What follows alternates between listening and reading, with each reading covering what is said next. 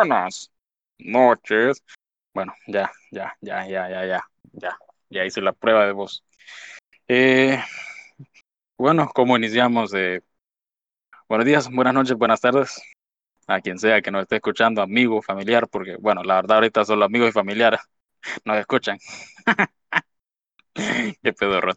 Eh, ¿Cómo estás, Jarks? Ah, relajado, ¿qué te puedo decir? Una semana tranquila. Y bueno, además de eso, creo que ah, todo bien en Yarkilandia. Bien, ¿verdad? Vaya, vaya, Jarkslandia. Pues, ¿qué onda? Bueno, bueno, eh, no, fíjate que no, Macanudo siempre, siempre bien. Eh, lo mismo de la semana pasada, calor, ¿qué te puedo decir? Tremenda y pues con lo mismo de siempre, comiendo caldito con 38 grados de temperatura, con una sensación térmica de 47, pero nada que no podamos superar. Eh, eh, bueno, no sé si lo sabías, bueno, es obvio que sí, pero eh, bueno, hoy tenemos un invitado, según me, me dicen mis fuentes, es es allegado o es familiar del expresidente del Barcelona, Sandro Rosell. Eh, aquí al, estimado lo vamos a llamar pues solo por Rosell. Ah, también hay un personaje en, en, una película de Disney que creo que se llama Russell. Pero bueno, eh, ¿cómo estás, Russell? Placer. Eh, tranquilo, con calor y pues intentando sobrevivir a Latinoamérica otro día más. Ah, es lo bello, es lo bello, la verdad. Los gringos, las personas del primer mundo no tienen ese gusto de, sentir esa emoción, esa adrenalina de sobrevivir cada día. O sea, básicamente estamos en un videojuego eh, cuya dificultad está en, en, difícil, en, en vergueado. Por, por, eso lo ves que vienen a hacer turismo acá, porque eso es lo que les atrae. Ay, qué bonito es vivir fuera de la protección. Sí, ay, qué bonito, un, un niño con una 9 milímetros. No, somos exóticos, la verdad, somos exóticos. Y bueno, ya, ya entrando pues en, materia, eh, querés, bueno, Jarquín, vos que creo que dominás un poco más el tema, puedes decirnos de cómo hacer la pauta, de qué vamos a hablar el día de hoy. Bueno, eh, como posiblemente las personas que nos escuchan, o bueno, cualquiera de nosotros, vio que hace poco se hizo tendencia a un video sobre el maltrato animal. Bueno, lo interpreta un conejo. Y en este video, el conejo se le da como ciertas cualidades humanas, así como eh, el trabajo, la explotación laboral que viene haciendo el maltrato, por decirlo así. Y está hecho más que todo como para empatizar con las personas, para decir, ok, los, los animales también son, son seres vivos.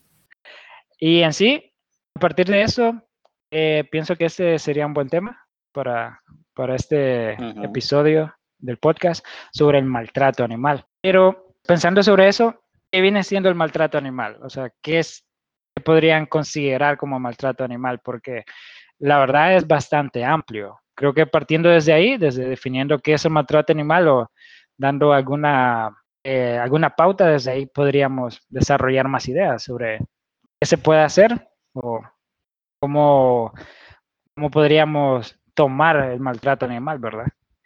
Pero ustedes, para ustedes, ¿qué es eso? ¿Qué es el maltrato animal? Bueno, con, con ese video, eh, no recuerdo cómo se llama el, conejito ese, eh, algo así, hasta le pone un nombre. Sí, como Ralph, hasta, hasta el nombrecito es como llevadero. Pues el video, la verdad en sí, em, se hizo viral, por eso. Yo no lo vi hasta que vi una reacción, porque no, lo que, no, me gusta ver cosas virales, como que decir. No sé, si, no sé si es bueno el mensaje lo que está dando o es que simplemente es un meme mate el montón.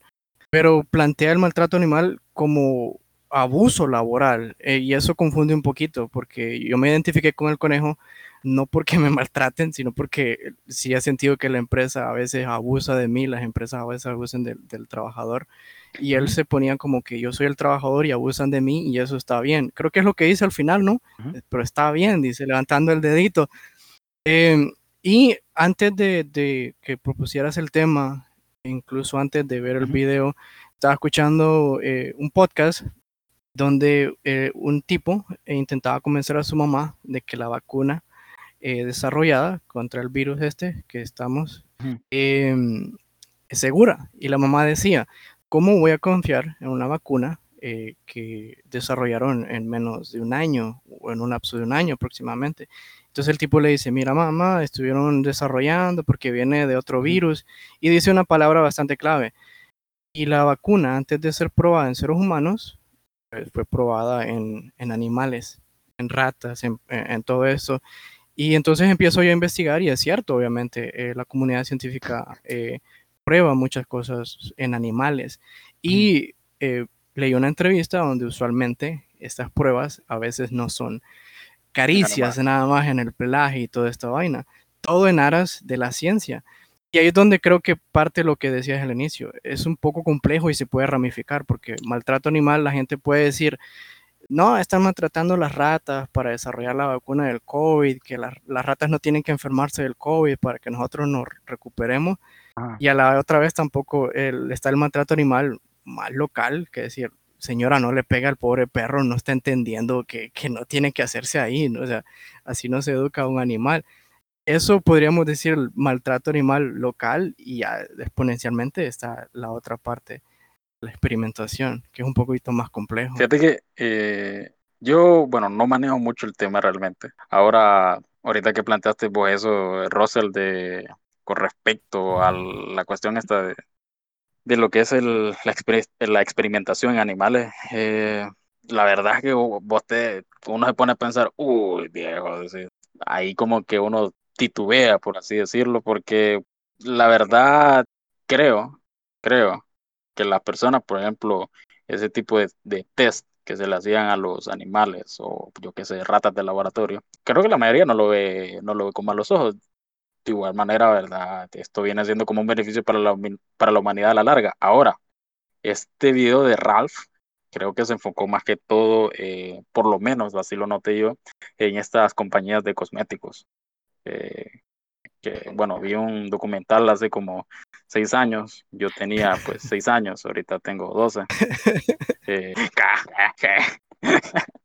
no, pues sí, aquí, honestamente, pues, ahí humildemente tengo 12 años, sí.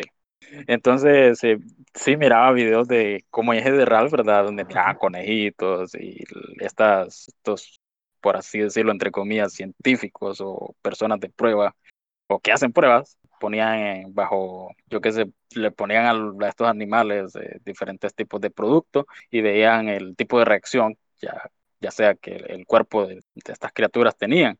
Y ahora, también veo como que el maltrato como que es un poco ambiguo. Para unos sí, pero para otros no. Creo que las personas, si ven que le, que le hicieran lo mismo a una rata, no dirían lo mismo si vieran que le hicieran el mismo tipo de experimentación a un conejito como lo fue Ralph o algún otro animal bonito. Eh, entonces creo que también tenemos un poco de doble moral. Fíjate que sí, bueno, yo pienso similar porque, por ejemplo, está en este ámbito de que podrías tomar un animal y hacer experimentos para llegar a un resultado, en este caso la vacuna, ¿verdad?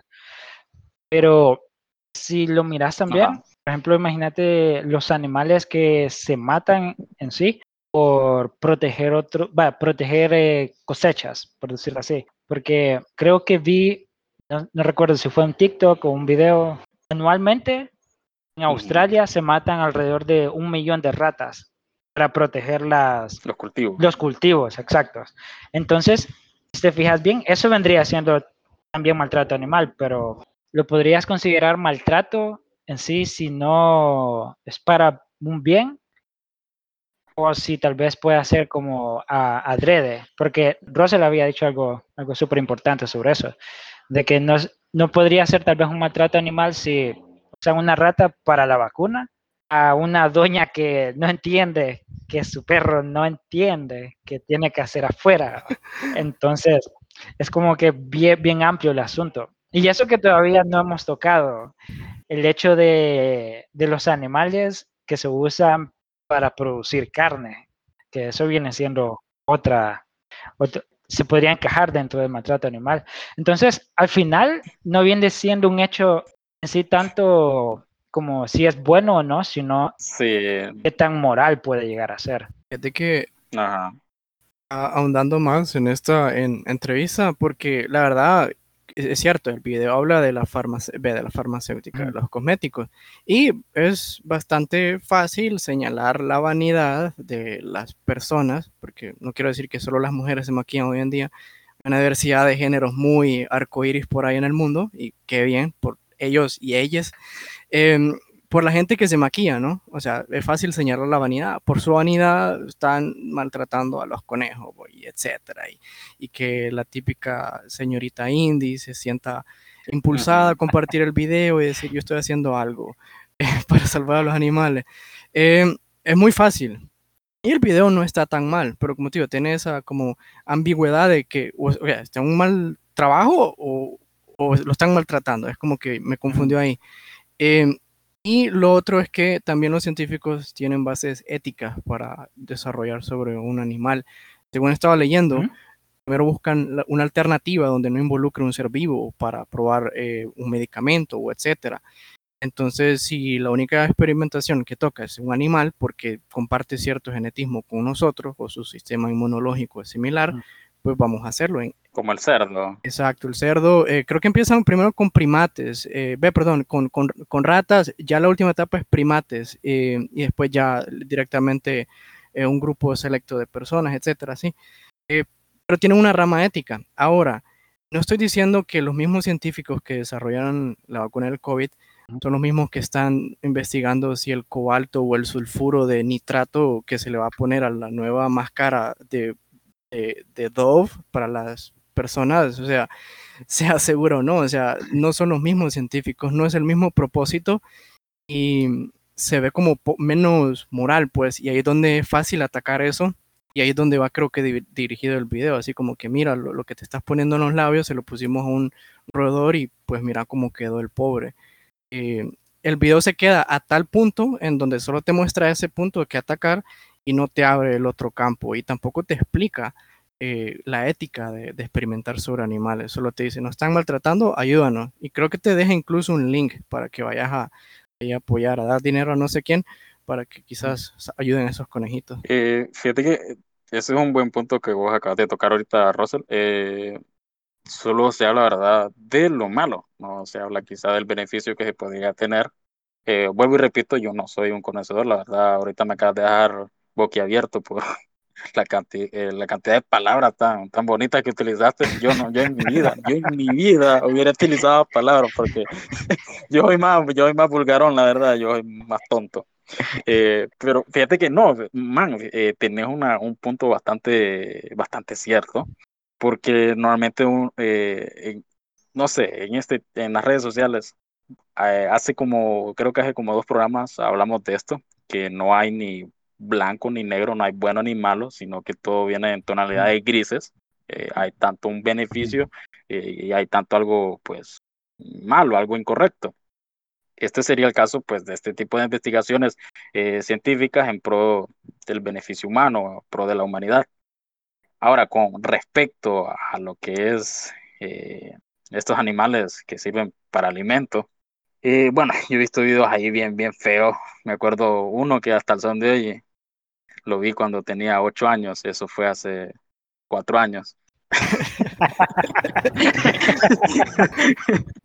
Eh, bueno, yo- había, había un cochinito, oíme, había, no, es que, ah, no, me dan ganas de llorar de solo decirlo. Mira, había un cochinito, están en la granja de estas, que, granjas porcinas, creo que les dicen, donde se alimentan, ve, donde se alimentan, donde procesan todas las carnes y los embutidos. Criadero. Criadero, ajá, gracias, casi. Ah, un criadero. Eh, y entonces, oíme, había, había un cochinito, yo no sé, quizá el empleado, por, no sé, le, le valió madre, y quizás ya está tan acostumbrado a ver las, la sangre y la tortura por ahí, que lo agarró de las patas y comenzó a golpearlo contra el piso, ¿ah? Pero con unas ganas que, sí, ajá, yo, a mis ocho años yo decía, no, no. Y, ah, y eso sin contar en las condiciones que tienen a estos animales. Y ahora, pienso que por lo menos, por lo menos en el ámbito aliment, eh, alimentario o alimenticio, estos tipos de prácticas, o por lo menos en el, en el ambiente en los que estos animales se crían, dudo mucho que vayan a cambiar, dudo mucho. O sea, bonito fuera que fuera como, eh, no sé si vieron esta, esta serie de anime de The Promise of Neverland. Uf, estaba, justo, justo estaba pensando de que... Ay, que estamos en sintonía, papá. De que este, este punto del, por ejemplo, del maltrato animal en el sentido de qué tan moral es matar animales por alimento, eh, aplica bastante a este, a este anime, slash manga. Si no lo han visto, mírenlo. The Promised Neverland. Bastante bueno. Bastante bueno. ¿Vos, lo has visto, Rosé? No, no, no lo he visto, fíjate. Uy, ve, véalo, véalo, viejo, véalo. Bueno, no sé si, si vas a terminar un punto. Sí, voy a terminar Entonces, yo me puse a pensar justamente ayer en la noche.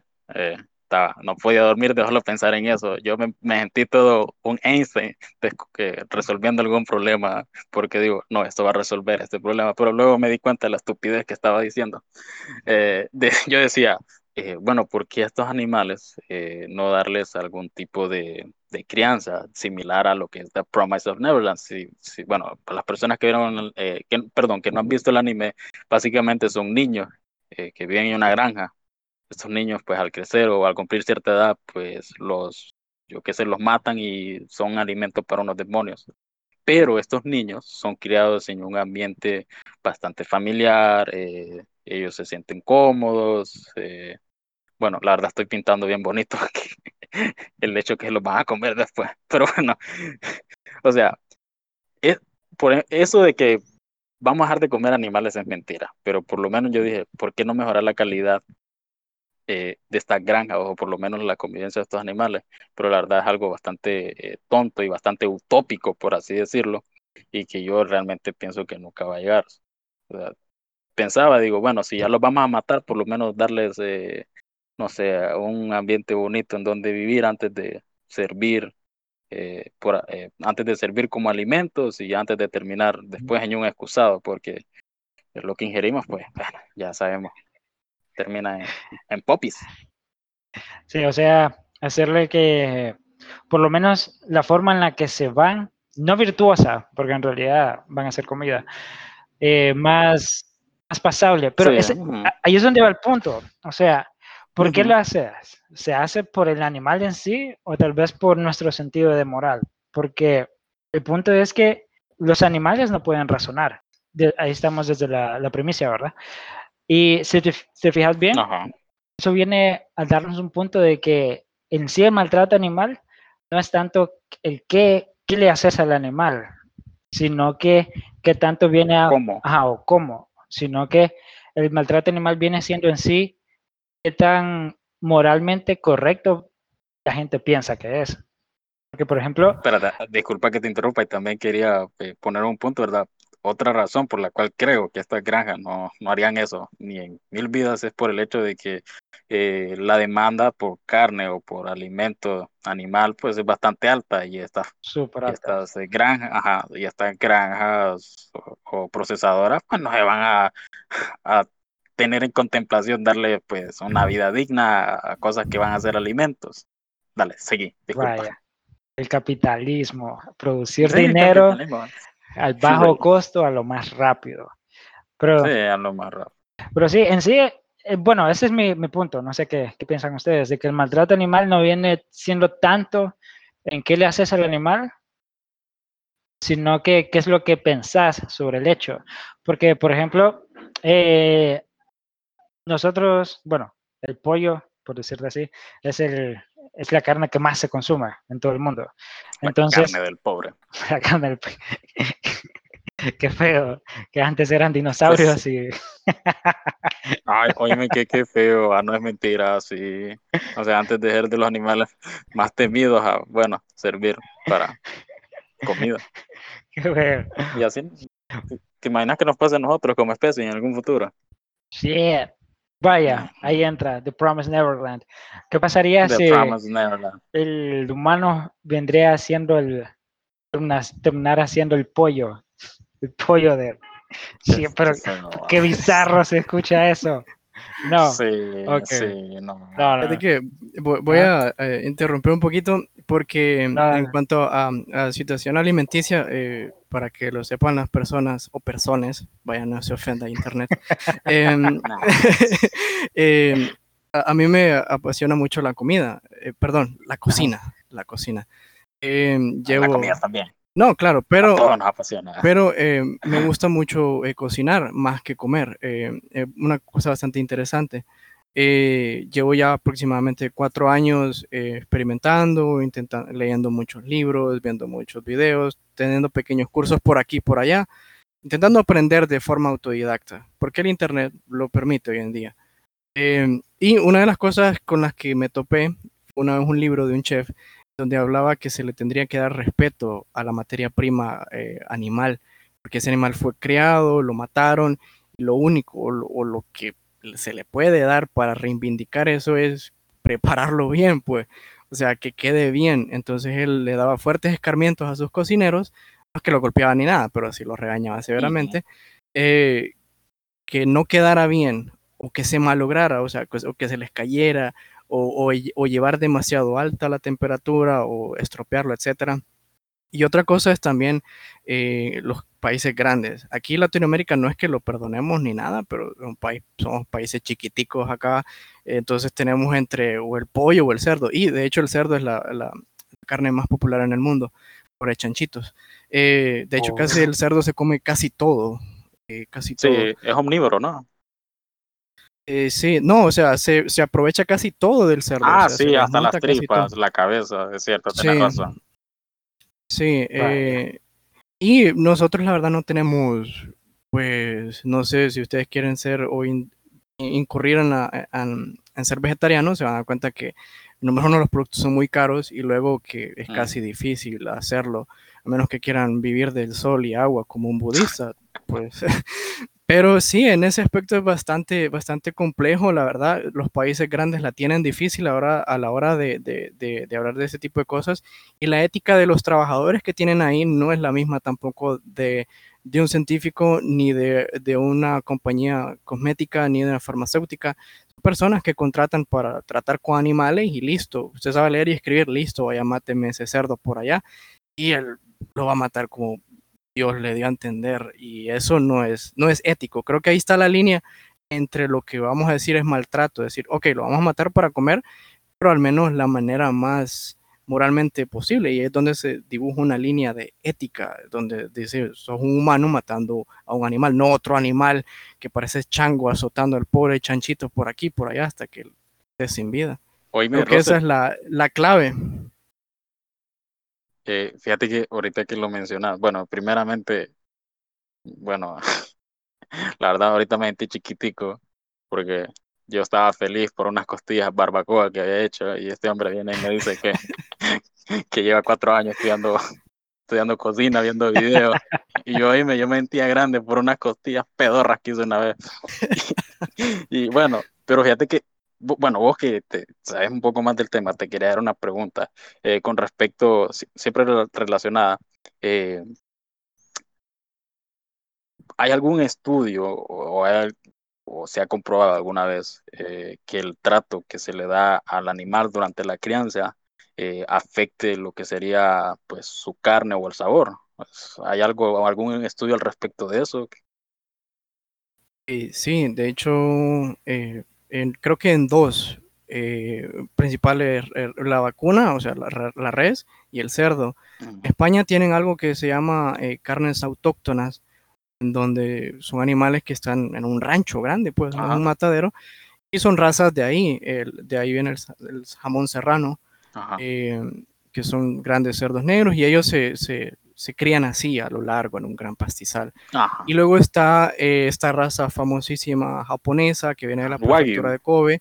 Sí, no, Wagyu es la raza Ah, de la raza. todas estas vacas. Sí, Ajá. entonces ya después está Wagyu australiano, eh, argentino, Ah, eh, americano eh, y el de Kobe. No, Wagyu, Kobe significa vaca negra nada más y Wagyu es la, la raza. Ajá. Entonces ahí se le trata al animal de forma diferente, no tan fino como lo quieren hacer ver, que le dan cerveza y todo, sino que sí, yo había visto que unos decían que le daban hasta masaje y yo, puta, hágame ganado a mí también, dije. Pero sí llevan un control porque manejan la cantidad de grasa que tiene el, el animal y la calidad que va a desarrollar, porque obviamente lo van a matar no es como la grasa de super, o sea, no es como la carne de supermercado que nosotros estamos comprando. Y a veces se protegen estas, estas razas eh, intentando que se críen solo entre ellos, no pastizales, etcétera, etcétera. Pero es, muy poco y la calidad de, esos animales, la carne es muy superior, pero el, eh, toda la industria es muy cara. O sea, eh, aquí en, en, nuestro país, un filetito de, de Kobe te cuesta aproximadamente mil. Uy. Pero es exagerado. ¿cuánto, ¿Cuánto pesará? ¿Unos 300 gramos? Una libra. Una libra. Una libra nada más, sí. Uy, sí. Creo que el nivel de grasa le dicen pues marmoleo, ¿no? O algo así. Sí, eh, se le dice marmoleo. Marmoleo. Ah, entonces, ah, bueno, entonces sí hay como que, como quien dice, sí hay una, eh, como que sí hay diferencia de estos animales que se crían, pues, bonitos, se crían, pues, como uno pensaría que sería la forma correcta a cómo lo hacen en la granja. Pero como dije, supongo yo que es más caro y creo que por eso no se hace va, en estas grandes eh, industrias de la carne. Mientras no el ser humano no logre industrializar eso y comerciarlo, eh, posiblemente se va a quedar así pequeñito y caro. Porque obviamente lo que mueve el mundo no es el amor, sino que es el dinero. Y quizás no, es, es más barato no tratar tan bien a los animales en estos criaderos y, como los demás. Igual. Y fíjate que eso es otra, bueno, yo creo que hablé demasiado. Yarkin, ¿qué ibas a decir? no, hombre, yo encantado con la conversación, me llega, siempre aprendiendo algo. Y fíjate que en, en ese sentido, creo que en el, en el anime que estamos hablando de Promise Neverland, ah, es que Russell lo tiene que ver, la verdad. A, mí no me molestan los spoilers si quieren. No, viejo, no, tenés que verlo, tenés que verlo. O sea, tenés que verlo. Te podríamos dar spoilers, pero tenés que verlo, viejo. mira, mi, opinión sobre los spoilers es que, eh, sobre todo cuando se trata de cosas eh, audiovisuales, es que nunca eh, vas a sentir la experiencia de verlo y escucharlo. La gente le pone mucha premisa en la primera vez que lo ve y lo escucha. Pero si me das la interpretación de la historia que vos viste y que recordás, nunca va a ser la experiencia completa de verlo. Y, básicamente. solo eso es lo que yo pienso de los spoilers, por si quieren entrar en detalle. Básicamente, esos Kobe, es, eh, eh, esos son niños, como quien dice, vienen en la representación del Kobe, solo que en humanos. O sea, carne de calidad, básicamente. Sí, es súper caro. Bueno, en el mundo del, anime. es, no me sí, es tan caro de que... No, en el mundo de anime. Pues es que no, lo, lo digo de una forma, lo digo de una forma como, como que ya sabe, o sea, yo lo miro ahorita, me lo imaginé en mi mente con un monóculo y un sombrero de copa diciendo, son caros. son caros. Elemental. En la próxima semana, 30 agentes del FBI se van a suscribir a este programa. Pero sí, volviendo al, al anime de Promise Neverland, pasa también de que, o sea, están también reflejados de que esos niños que son criados en ese sentido, ¿verdad? De que súper bien, en un ámbito eh, bastante bueno, vienen siendo como el top product de, de, toda la cadena. Tanto así de que solo los reyes, por decirte así, tienen acceso a ellos y el pueblo, pueblo, solo tiene acceso a ciertas fábricas que son de producción en masa, como pasa hoy en día, ¿verdad? Mm, Entonces, bueno, no sé si para terminar, ¿verdad? Llega el punto de que en sí el maltrato animal viene arraigado bastante a la forma en la que nosotros vivimos. O sea, no puede haber un cambio si no hay un cambio en la manera en la que consumimos, ya sea comida, ya sea productos de belleza, o, o en sí los farmacéuticos.